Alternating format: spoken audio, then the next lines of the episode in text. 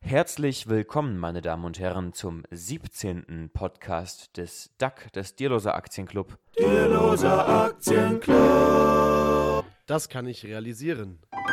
17 Podcasts, Raimund. Hättest du es gedacht? Das ist Nein. ein blöder Anfang schon wieder. Ja, ja, hatten wir schon mal, glaube ich. Hatten ne? wir schon mal gehabt. Ja. Aber so ist das manchmal. Ne? Ja. Manchmal fällt einem einfach nichts mehr ein. Aber trotzdem haben wir heute drei Themen parat. Richtig. Das erste Thema ist die äh, Rückschau auf unsere ähm, dritte DAC-Kurswanderung am letzten Sonntag. Als zweites sprechen wir wieder weiter über Napoleon Hill und zwar diesmal über das dritte Kapitel. Das heißt Autosuggestion. Mhm. Und das dritte Thema, wir kümmern uns um den Stand des DAX. Ja, ja, der steht nämlich zurzeit ziemlich hoch Ja, und ragt, ähm, rast von Höchststand zu Höchststand und weiß genauso wie wir nicht mehr, wo er eigentlich hin soll, was er machen soll. Aber so Endstand- manchmal. Endstand heute Mhm. 13.478,86 Ja, Punkte. holla, da sind wir bald bei 13.500 Punkten. Ja, Haha, ganz schön viel. Ja, dann legen wir mal los. genau. Thema 1. Wir waren wandern am Sonntag. Genau, wir sind Und, aber ähm, diesmal nicht auf den mhm. Kreuzberg gewandert, wie üblich, sondern noch viel höher hinaus. Aha, auf die Wasserkuppe war das, oder? War das? richtig, ja, Der höchste Berg Hessens ist das. richtig. Aber der Kreuzberg, der Gipfel ist ja in Bayern. Genau, ja. Aber ist die Wasserkuppe dann trotzdem höher als der Kreuzberg? Ich weiß der es gar Kreuzberg nicht genau. ist äh, über 800, Ja. also 860 Meter ungefähr Mhm. und die Wasserkuppe ziemlich genau 924. 924, ja. Okay, ja, dann ist es dann doch ziemlich hoch. Aber mir kam es nicht so weit oder hoch vor wie auf den Kreuzberg. Vielleicht lag es dann auch ähm, an der Strecke dahin. Kann das Genau. sein? Die Strecke war auf jeden Fall Mhm. kürzer, aber am Ende ging es um einiges steiler bergauf. Ist das im Aktienmarkt auch manchmal so, dass man vielleicht einen Glückstreffer äh, hat und dann steigt die Aktie unheimlich hoch und so weiter und eine andere Aktie, die steigt so vor sich hin, fällt wieder und es dauert ewig lang und aber so weit hoch kommt man dann gar nicht. Ich würde sagen, das ist sogar am Gesamtmarkt, am Aktienmarkt so. Okay. Ähm, man, man hat manchmal Märkte, die irgendwie extrem schnell steigen. Und ähm, ja, aber dann gibt es auch irgendwann wieder eine Korrektur. Und das orientiert sich dann immer an dieser ähm, 200-Tage-Linie oder an noch längeren Linien. Wenn man sich eben irgendwie so Charts anguckt, die über 5, 6, 7 Jahre gehen, ähm, dann kann man meistens ziemlich gut eine Linie einzeichnen und dann sieht man, wenn in einer Zeit ähm, eben über dieser Linie der Chart sehr viel weit drüber war, dann schlägt er dann oft irgendwie ziemlich schnell zurück. Ja, und deswegen gehen wir auch wandern, um eben das nachzuvollziehen am eigenen Körper, wie das wirklich im Aktienmarkt ist, wie sich Aktienmärkte fühlen, wenn sie wandern. Und äh, wir waren ja dieses Jahr schon jetzt das dritte Mal wandern. Bei den ersten beiden waren wir leider immer nur ähm, all, ähm, zu zweit eben unterwegs, also wir beide alleine. Und jetzt waren wir sechs, das heißt, wir haben uns verdreifacht. Das muss man auch erstmal am Aktienmarkt schaffen. Ja. Das ist ein ziemlicher krasser Zinseszinseffekt, oder? Ähm, naja, also wir haben uns ja beim Start verdreifacht, dementsprechend haben wir praktisch nur mehr Kapital reingegeben in unsere Investition, Okay. Okay. würde ich sagen, ja. Na gut. Dann sag das doch so. Aber vielleicht äh, ist auch irgendwie dieser Vergleich auch nicht immer unbedingt sinnvoll. Meinst du? Ach, was, keine Ahnung. Ja, gut. Dann Jedenfalls, wir haben jetzt mittlerweile schon sehr spät, wir haben schon 10 vor 12. Ähm, komischerweise haben wir erst spät angefangen zu podcasten, aber wir sollten jetzt erstmal anstoßen. Mhm. Wir trinken gerade französischen Weißwein. Ja. Aha, wunderbar. Hm. Das schmeckt. Hm, der schmeckt. Auf jeden Fall. Ja, wir haben auch einen kleinen Zwischenstopp gemacht bei der Wanderung, aber diesmal war es nicht so inhaltsintensiv, oder? Ja, doch, dann auf der weiteren, auf dem weiteren Weg haben wir uns ja ein bisschen damit auseinandergesetzt, Mhm. nochmal, ähm, wie sich äh, Bilanz und ähm, Ge- Cashflow und Gewinn- und Verlustrechnung Gewinn- und und. Cashflow-Rechnung eben irgendwie aufeinander beziehen. Das war ganz interessant, auch wieder aufschlussreich. Und außerdem haben wir uns ähm, aus dem Buch ähm, des klugen Investors Handbuch von äh, Dr. Jürgen Elsässer heißt er, glaube ich, ähm, haben wir uns das Kapitel über ähm, Anlageethik durchgelesen und sind da eben so ein bisschen zu dem Schluss gekommen, oder er kommt da zu dem Schluss, ähm, dass die Ethik zwar wichtig ist, aber dass da jeder eben seine eigenen Grundsätze haben muss und dass es beim Investieren eben erstmal darum geht, ähm, Rendite zu erzielen, dass man keine Produkte kaufen sollte, die damit werben, ähm, dass sie irgendwie besonders ethisch sind ähm, weil wenn man eben irgendwie was Gutes tun will, dann soll man eben einfach spenden. Der hat nämlich die, äh, dieses Beispiel mit den Nonnen, glaube ich, gebracht, oder? Also ging es um Kloster, das eben äh, anlegen will. Und dann hat er, glaube ich, vorgeschlagen, einen Fonds, der total gut läuft und so weiter. Und dann haben die dann überprüft und überprüft. Und dann war da irgendwie eine Aktie drin, das war jetzt ein Konsumgüterhersteller. Genau, und die haben Ähm, Kondome hergestellt. Mhm, genau. Und das geht natürlich überhaupt nicht. Für, Und dann ist der, ist der Fonds rausgeflogen. Ja. Ja, gut. Aber das ist jetzt mal ein bisschen lächerliches Beispiel. Es gibt schon größere Probleme, die man vielleicht haben könnte. Vielleicht mit Nestlé haben viele ein Problem, Genau, ja. ähm, wo es wirklich vielleicht ethische Fragen gibt, ähm, wenn Wasserquellen aufgekauft werden und so weiter. Coca-Cola genauso. Mhm. Ja. Ja. Ja, das ist auf jeden Fall ein Thema, auf, äh, über das man diskutieren kann. Nur ist halt die Frage, wie weit man dann geht. Und ähm, die Gefahr ist vielleicht, dass man dann gar nichts mehr macht und alles verliert. Also zumindest die äh, Opportunitätskosten hat und eben nichts gewinnt nachher. Ja. Und ähm, man kann ja auch, wenn man Geld verdient, nachher noch ein bisschen äh, selbst wohltätig sein vielleicht sich für bessere Zwecke, äh, für bessere Dinge einsetzen. Das ist ja auch so Richtig. ein Gedanke, den man entwickeln kann. Wo ziehst du eigentlich beim Investieren deine ethische Grenze? Ja, ich habe ja zum Beispiel Daimler-Aktien und die stellen ja auch Rüstung her. Das war mir vorher auch gar nicht so richtig bewusst. Ähm, ich glaube, die machen zumindest Bauteile.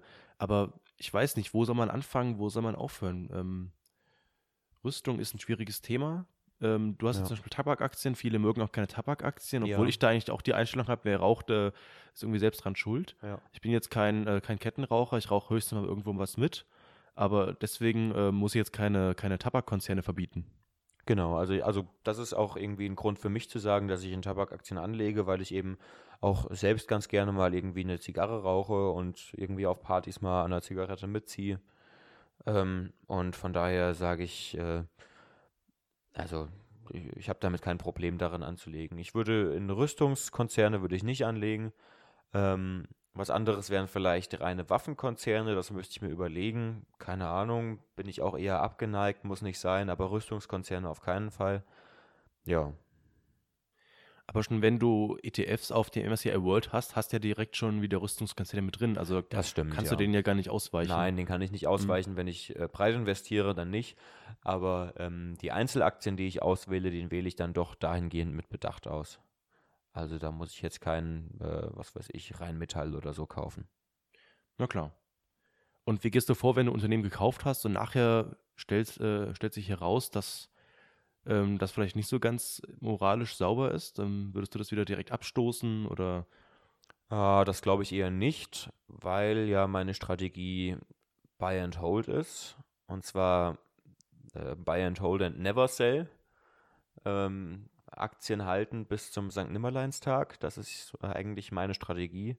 Ähm, da muss schon irgendwie was Großartiges dazwischen kommen, ähm, dass ich sage, ich verkaufe eine Aktie. Ähm, und deswegen würde ich deswegen keine Aktie verkaufen.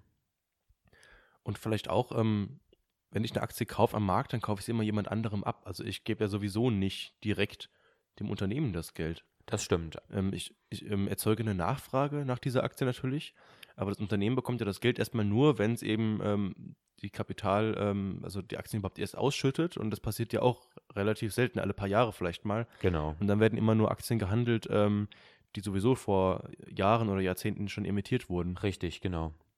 Und das ist aber halt schon so, dass ähm, wenn der Aktienkurs einer Firma hoch steht, dann hat die Firma bessere Chancen, günstige Anleihen beispielsweise ähm, rauszugeben, sich günstig Geld zu leihen.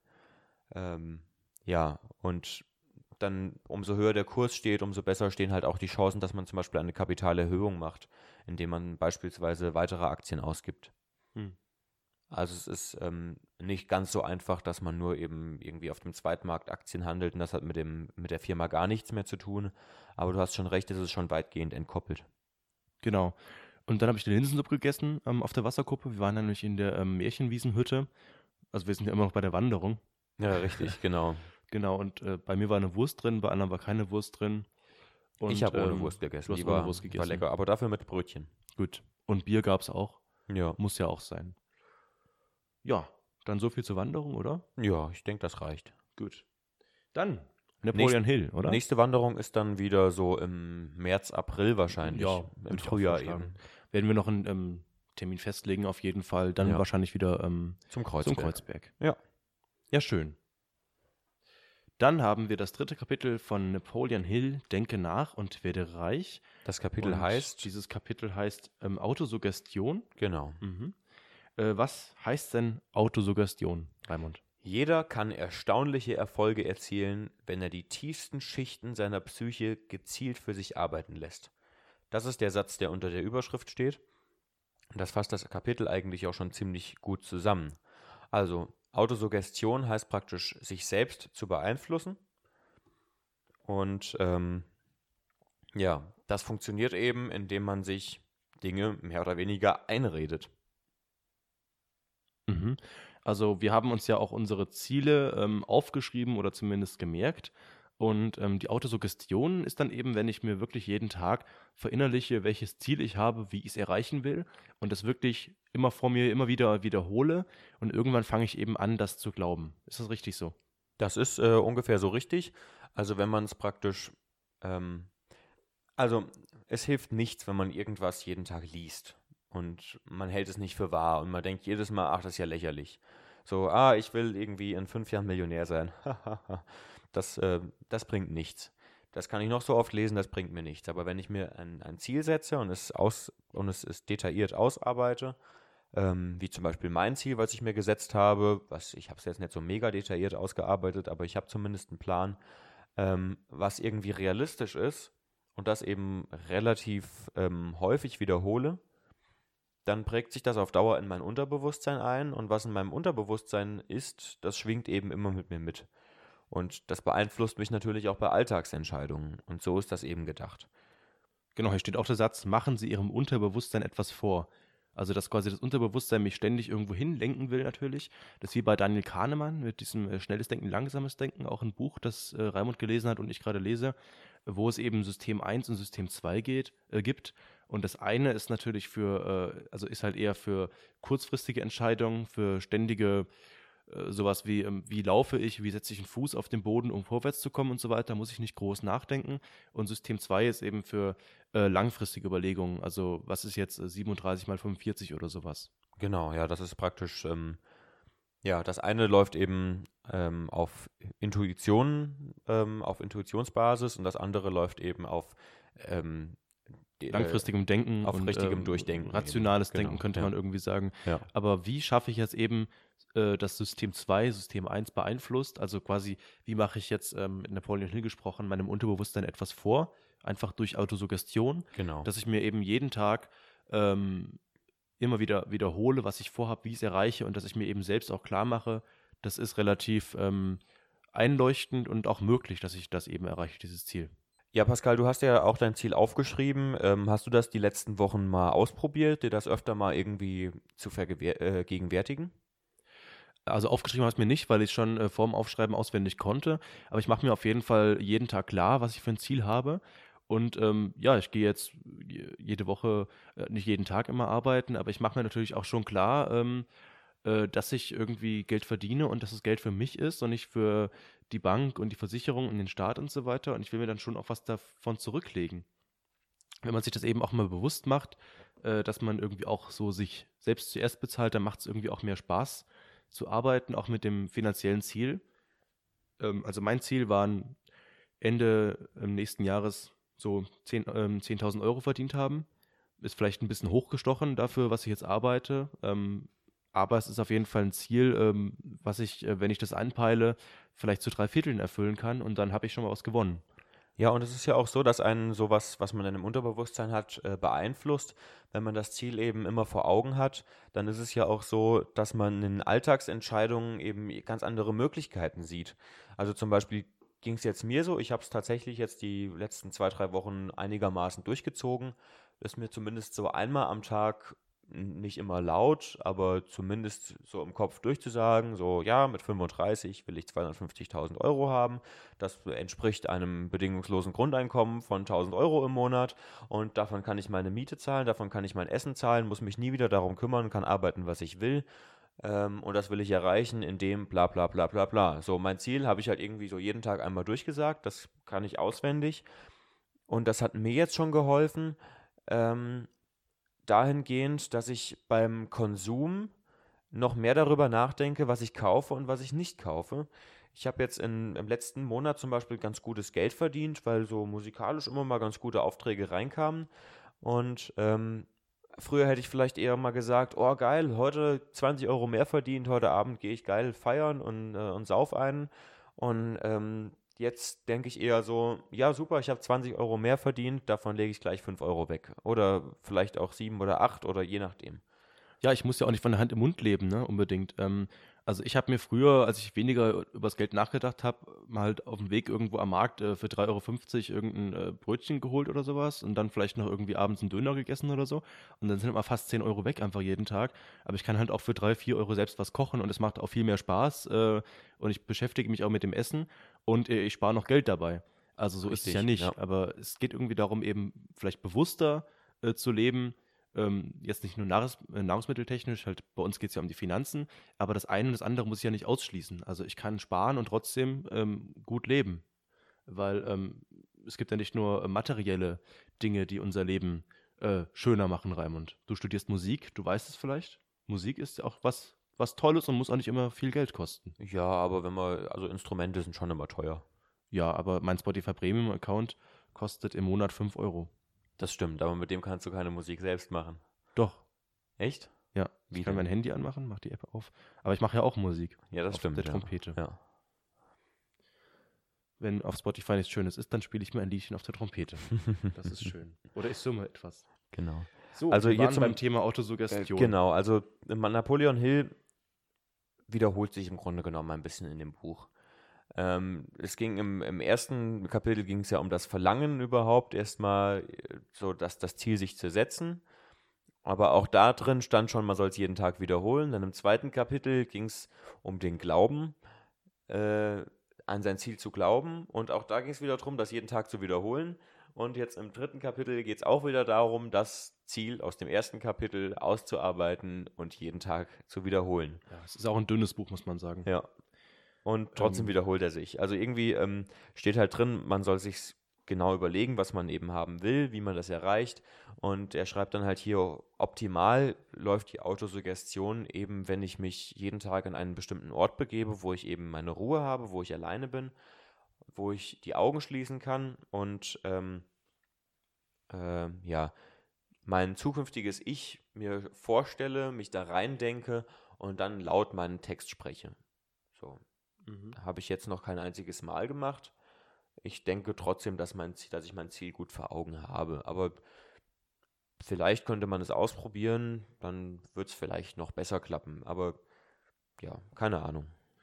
Ja, im Grunde ist es halt so ein Mindsetting-Ratgeber. Es ist halt ähnlich wie Richard Poor oder der reichste Mann von Babylon, alles so ein bisschen anders.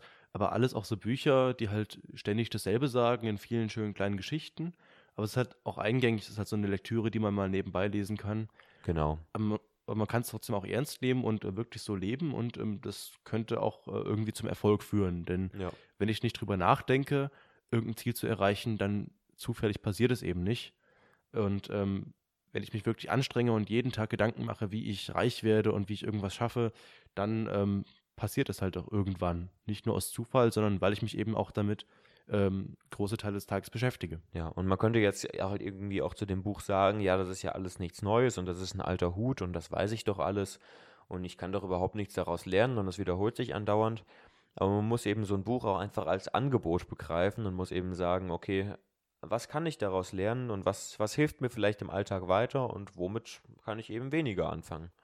Ich denke, man kann aus, aus jedem Buch irgendwie was lernen. Gibt es denn Bücher, aus denen du noch gar nichts, äh, also nichts wirklich gelernt hast, irgendwelche Aktienbücher? Also ich finde immer so ähm, Ratgeberbücher, so Lexika finde ich immer sehr hilfreich, also wo wirklich erklärt wird, Grundlagen, wie irgendwas funktioniert. Ähm, aber wenn dann äh, ständig interpretiert wird drumherum, der Dollarkurs und der Goldpreis beeinflusst das und deswegen ist es dann heute um 9 Uhr gefallen und um 12.30 Uhr wieder gestiegen, das finde ich immer sehr schwierig. Ja, sowas steht ja aber auch nicht schon in mal, Büchern drin. Natürlich, aber ähm, Lektüre zumindest, ja. Zeitungsartikel und ja, so weiter. Ja. Und wir haben jetzt auch schon wieder über einen Artikel vorhin gesprochen, da ging es um den DAX. Ja. Ähm, würde ich zum nächsten Thema kommen oder hast du noch was zu sagen zu Napoleon Hill? Nee, ich denke eigentlich nicht. Also wir lesen dann ja im nächsten, in der nächsten Woche das, das vierte Kapitel, das heißt dann Fachkenntnisse. Da bin ich mal gespannt drauf. Ich habe das Buch ja schon einmal durchgelesen, habe mir aber ehrlich gesagt nicht so viel behalten und lese jetzt praktisch immer am Vorabend das Kapitel durch, weil die Kapitel sind recht schnell durchzulesen. Ich hatte auch gestern Abend noch Probe und kam erst um, äh, um halb zwölf heim und habe dann irgendwie trotzdem das dritte Kapitel noch durchgelesen. Also das ist irgendwie äh, problemlos machbar. Na schön. Also es gibt sehr viele abwechslungsreiche Lektüre, die man lesen kann. Und eben schwierig ist immer dieses ständige tagesaktuelle ähm, ja. Analysieren. Und ähm, vorhin haben wir eben einen Artikel gelesen, ging es eben um den DAX, der von einem Höchststand zum nächsten jagt, natürlich. Aber dann wird eben auch wieder analysiert, warum ist das so? Da wird dann gesagt, der, der Euro ist ein bisschen gefallen im Vergleich zum Dollar, der Gold- oder der Ölpreis entwickeln sich und so weiter. Ja, ja, das war ganz das natürlich. Da stand dann, stand dann drin, dass der Euro gegenüber dem Dollar in der dritten Nachkommastelle etwas gefallen ist, weswegen die exportstarken Unternehmen natürlich äh, die Aktien gestiegen sind und das, also so Erbsenzählerei eben, was für die langfristige Geldanlage völlig unwichtig ist. Genau. Natürlich gibt es Ölpreisschwankungen, die irgendwas beeinflussen. Also es gibt ja diese zwei, drei Ölpreisschocks da in den 60ern oder sowas war das natürlich. Aber wenn ich langfristig denke, nicht nur für fünf Jahre, dann macht eben auch das wirklich wenig aus. Und ich kann mich damit ewig lange beschäftigen. Ich kann äh, den ganzen Tag äh, irgendwie, irgendwie den Goldpreis und den Ölpreis beobachten. Ähm, und ich kann mir Gedanken machen, lohnt es sich denn überhaupt noch jetzt einzusteigen? Ich kann mir Sorgen machen, der DAX, der steht so hoch, muss der nicht wieder fallen, Raimund? Ja, also ich, äh, ich meine, der DAX ist jetzt bei 13.500 Punkten und wir sind immer noch nicht so richtig aus der, ähm, aus der, aus der Schuldenkrise der Länder raus. Die Länder überschulden sich immer weiter, also die Staaten. Ähm, und es ist irgendwie kein, kein Ende in Sicht. Und ähm, ja, langsam leiten die, äh, die Zentralbanken, die europäische und also besonders auch die amerikanische, leiten so ein bisschen eine homöopathische Zinswende ein. Ähm, ob das noch so viel weitergeht mit der, ähm, mit der Rallye an den Aktienmärkten, das wissen wir alle nicht. Ja, wie entsteht denn eigentlich der DAX? Der DAX ist ja der größte deutsche Index und besteht eben aus 30 äh, Unternehmen, also den 30 äh, kapitalintensivsten Unternehmen in Deutschland. Und eben aus den Aktienpreisen von denen berechnet sich der DAX. Und wenn die Aktie zum Beispiel von der Allianz oder von BASF steigt, dann steigt auch der DAX. Eben je nachdem, wie stark diese Unternehmen im DAX vertreten sind weil es eben größere und kleinere wieder im DAX gibt. Und äh, eine Theorie war zum Beispiel auch, dass jetzt durch diese EZB-Geldpolitik, die pumpt unheimlich, ganz, äh, unheimlich viel Geld in den Markt, indem sie ähm, eben Staatsanleihen und mittlerweile auch Unternehmensanleihen kauft. Und dadurch äh, sinken eben die Anleihepreise und die Leute ähm, stürmen sich eben auf die Aktien. Genau, ja. Und das heißt quasi, dass die Aktienpreise künstlich erhöht wurden. Ja und würde eben bedeuten, dass ähm, dieser DAX-Stand, wo er gerade ist, oder allgemein die Aktienstände ähm, quasi künstlich sind. Und wenn jetzt die EZB irgendwann sagt, wir hören jetzt mit unserer Politik auf, dann würden auch die Aktien wieder sinken, die Anleihen würden wieder steigen und so weiter. Aber das ist natürlich alles erstmal Spekulation. Ja, natürlich, diese Situation, in der wir gerade sind, ist keine normale Situation. Wir haben die Finanzkrise noch nicht hinter uns. Die Eurokrise ist wohl noch nicht so richtig gelöst. Also ähm, viele Schulden wurden irgendwie versteckt oder zumindest verschoben. Ähm, auch die EZB-Geldpolitik ähm, ist keine normale, weil sie ja Fiskalpolitik macht, indem zum Beispiel Staaten finanziert, eben durch Staatsanleihenkäufe oder Unternehmen finanziert durch Unternehmensanleihenkäufe. Und das ist eben äh, ein, eine sehr schwierige Situation. Aber wie gehe ich damit um? Also wenn ich jetzt mit äh, Anfang 20 mich mit dem Aktienmarkt beschäftigen will, muss ich jetzt Bücher lesen und warten, bis der Crash kommt oder lieber jetzt schon anfangen und zu kaufen? Naja, also ähm, zum einen ist es so, niemand hat eine Glaskugel, niemand weiß, wann das Allzeithoch ist. Wenn man sich eine, eine Hoss an den, an den Märkten anguckt, dann sind da immer viele Hochs drin. Und ähm, jedes Allzeithoch ist auch erstmal nur ein Zwischenhoch. Und Allzeithoch heißt einfach nur, dass man höher ist als jeglicher Stand äh, zuvor. Aber ähm, ich weiß nicht, 2000, 2014, 15 hatten wir das, das letzte Allzeithoch, da waren wir irgendwie über 12.000 Punkte. Ähm, und dann ging es ein bisschen zurück und dann ging es ein bisschen seitwärts und jetzt seit, seit diesem Jahr geht es wieder gut bergauf und jetzt sind wir auf Höchstständen, sind jetzt bei knapp 13.500 Punkten im DAX angelangt. Ähm, aber wer sagt mir, dass das nicht bis 14.000 oder bis 14.500 oder noch weiter hochgeht? Das kann keiner wissen. Deswegen ist, sagt irgendwie meine, meine eine Seite irgendwie, ja, also jeder Tag ist Kauftag und zuschlagen, ähm, weil man weiß sowieso nicht, wann es runtergeht. Andererseits weiß ich auch, dass irgendwie das letzte Mal, als das so Thema war, das war eben so zu der Zeit 2014, 2015, ähm, dass dann danach eben eine lange Seitwärtsbewegung kam und dass ich halt sagen kann, okay, ich habe auch Zeit, ich kann auch in einem halben Jahr noch was investieren und vielleicht steht dann der DAX wieder ein bisschen tiefer, keine Ahnung. Und deswegen mache mach ich es jetzt momentan so, dass ich weiter meine Sparpläne bespare, allerdings im Moment mit ein bisschen weniger Geld und dafür einen Geldsparplan eben habe, um einfach meine Cash-Reserven ein bisschen zu erhöhen. Ein bisschen Cash in der Hinterhand kann nie schaden, ist auch psychologisch immer wichtig. Ähm, und dann kann ich halt, falls es weiter runter geht, kann ich wieder mehr kaufen oder ich kann einfach meine, meine Sparplanraten für, für die Aktiensparpläne einfach wieder erhöhen. Genau, und ähm, das einzige Anzeichen, wie der Markt gerade steht, ist ja auch nicht der DAX-Stand, irgendwie 13.500 Punkte oder irgendwie 80 Euro für eine Aktie, denn hinter jedem Preis für eine Aktie steht ja auch ein Unternehmen, das irgendwie mehr oder weniger solide ist. Und dann gibt es ja auch wieder Kennzahlen, die mir sagen, ist diese Aktie jetzt unterbewertet oder überbewertet? Ähm, ist dieser Preis der Aktie überhaupt in irgendeiner Relation zur Leistung des Unternehmens? Da gibt es zum Beispiel das Kurs-Gewinn-Verhältnis. Und das steht normalerweise so bei einem stabilen Unternehmen bei 15 bis 20, oder? Ja, ganz, also ist eigentlich unterschiedlich. Ähm, das kommt immer auf die Branche an, das kommt auf das Land an und so weiter. Aber zum Beispiel ist es bei, also der DAX im, im Gesamten ist äh, im, im Dauerdurchschnitt, glaube ich, so bei, bei 12, 13 und momentan sind wir bei 15. Das heißt, wir, schon, wir sind schon im, im langfristigen Mittel etwas teuer aber das sind jetzt noch keine exorbitanten Preise. Wir haben es gerade vorhin gelesen. Ähm, 2000 zum absoluten Höchststand war der DAX mit 30 bewertet. Das war natürlich eine grandiose Überbewertung. Danach ging es erstmal runter ohne Ende. Und es hat eine Weile gedauert, bis er diese Höchststände wieder erreicht hatte. Also es war ja 2000 war ja praktisch der Höchststand, war der DAX so bei 7000 Punkten, dann ist es runtergegangen und das hat er erst irgendwie 2006, 2007 wieder erreicht. Das, hat, das heißt, es hat wirklich lange gedauert, bis das wieder drin war.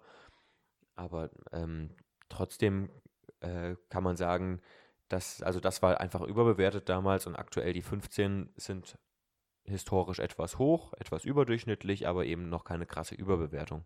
Genau, wie ich bin jetzt mal ein Immobilienfonds und ich habe eine Gartenhütte, die steht irgendwo in der Pampa und mit Mühe und Not äh, habe ich da Mieteinnahmen von im Monat 100 Euro. Und ich stehe aber irgendwo bei einer Milliarde Euro.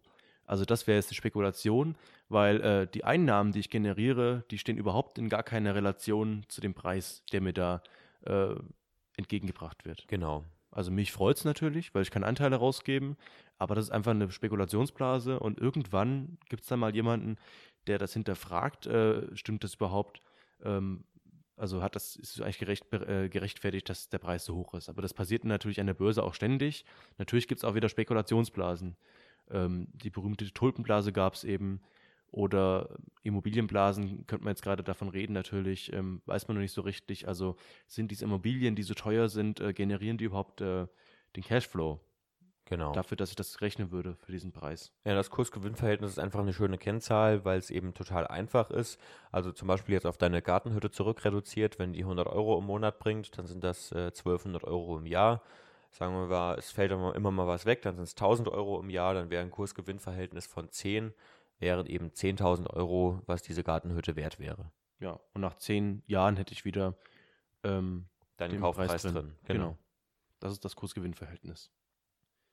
Und das sind eben ähm, Kennzahlen am Aktienmarkt, die eben wichtig sind, um Unternehmen auch einschätzen zu können ähm, und nicht nur, also dass man nicht nur auf den Chart guckt, eben, wo war mal der Chart und wo könnte er wieder hingehen, sondern eben, dass man guckt, ähm, ist das Unternehmen von vor fünf Jahren eigentlich noch das, was es jetzt heute ist? Vielleicht hat es ja ganz viele Tochtergesellschaften verkauft, macht gar keinen Gewinn mehr, äh, aber die Leute haben es vielleicht nicht mitbekommen oder so. Das passiert ja ständig, dass ähm, eben Konzerne verkaufen, kaufen und so weiter, die ändern sich ständig.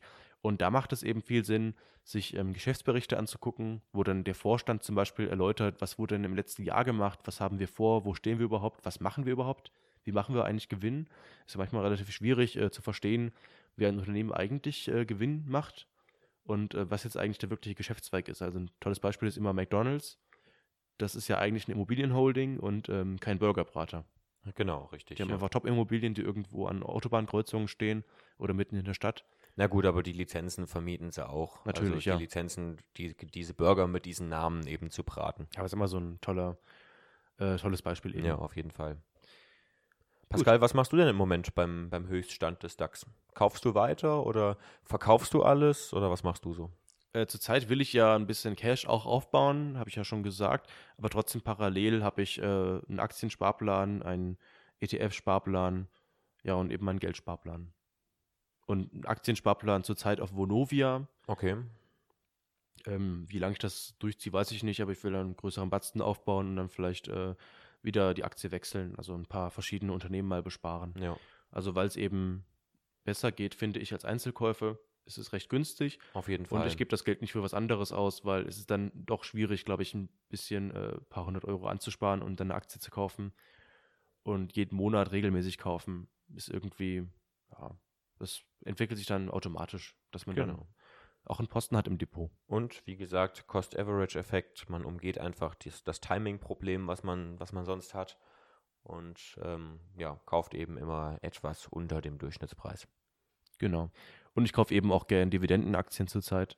Es gibt auch Leute, die sagen, Unternehmen, die Gewinne machen, haben keine Ahnung, was sie machen sollen, äh, weil die sollen lieber woanders investieren oder Unternehmen, die generell Dividenden ausschütten. Ähm, aber ich bin dann eben doch jemand, ähm, ich denke, ein Unternehmen, das halt solide irgendwo fährt und immer noch Gewinne macht damit und äh, das auch weitergibt, äh, warum soll ich das nicht kaufen und unterstützen? Äh, weil ich will ja auch was davon haben, dass ich meine Aktien eben äh, dort halte. Genau, ja. Gut, dann sind wir doch heute schon durch, oder? Wahrscheinlich schon. Ich glaube, es war heute etwas kurz. Nö, Ne? geht eigentlich. Was haben wir denn? jetzt 33 Minuten sogar. Ah, krass. Das Ja. kam mir dann nur kurz vor. Sind wir genau in der Zeit. Eine Dreiviertelstunde ist ja oft viel zu lang. Ja, Wir haben ja teilweise eine Stunde gepodcastet. Halbe Stunde ist immer ganz angebracht. genau. Ja, was denken Sie denn? Halbe Stunde, Dreiviertelstunde? Schreiben Sie uns, bewerten Sie uns auf iTunes oder wo auch immer. Liken Sie uns auf Facebook. Schreiben Sie uns eine Mail an vorstand.aktien.net Mit C oder rufen Sie uns an. an Unter- äh, unter der Nummer 0911 30844 4 1 3 11. Dann vielen Dank, dass Sie durchgehalten haben. Schöne Grüße. Der Duck. Over and out.